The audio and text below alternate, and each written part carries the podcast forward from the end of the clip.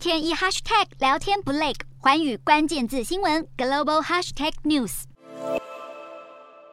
澳洲央行五号宣布升息两码，并承诺会继续收紧货币政策来抑制通膨加速。澳洲这次升息将利率从百分之零点八五提升到百分之一点三五，是二零一九年五月以来最高。财经专家担忧，澳洲升息过快，一般民众的家庭债务恐怕面临冲击。澳洲央行这次是连续第三个月升息，也是首度连续两次升息两码。从五月以来，澳洲总共已经升息了五码，也就是百分之一点二五，升息速度创一九九四年以来最快。为了抑制不断攀升的通膨，澳洲央行不排除在未来几个月采取更多升息动作。根据路透数据，六月升息的十国集团央行数量超过至少二十年来的任何一个月，且通膨还处于几十年来的高点。专家认为，货币紧缩政策的步伐在今年下半年不太可能放缓。